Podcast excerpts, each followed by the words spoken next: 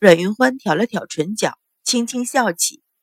秦氏，这是给相府那个硬壳砸下的第一锤，更精彩的还在后头，你等着吧。慢慢的将茶饮尽，说道：“走吧。”起身带着白芍、清平二人出了雅间，向楼梯走去。精彩，真是精彩！随着一阵掌声，一条俊挺的身影从隔壁一间雅室内出来。斜倚着门框向阮云欢笑望，淡笑道：“看来我根本不必为你担忧。”乌亮的眸子带着一抹戏谑的笑意，盯在他的脸上。四殿下，阮云欢挑眉，俯身盈盈一礼，眨了眨眼，一脸茫然，问道：“四殿下说的什么？”云欢不懂，看着他水眸中的皎洁，淳于信不禁笑起，微微摇头。说道：“看来谁得罪了阮大小姐都没有好果子吃。”阮云欢笑道：“难不成四殿下想得罪云欢？不敢。”淳于信连连摆手，想起那一夜不停的拉肚子，就心有余悸。阮大小姐这样和四皇子说话，胆子倒是不小。一道幽冷的声音响起。另一条俊挺的身影从雅室内出来，与淳于信并肩而立，衡量的目光向阮云欢上下略一打量，便停在他的脸上。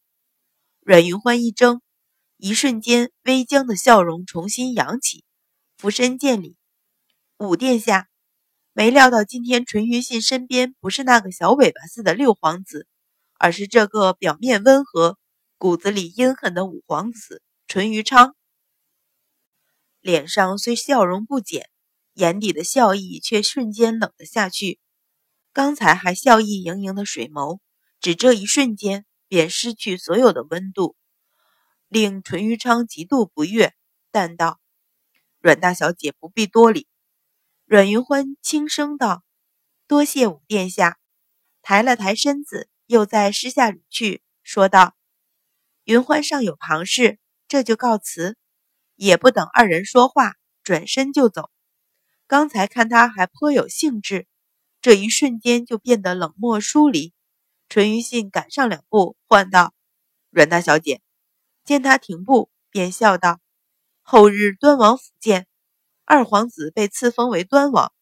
阮云欢含笑回身，又施一礼，翩然而去。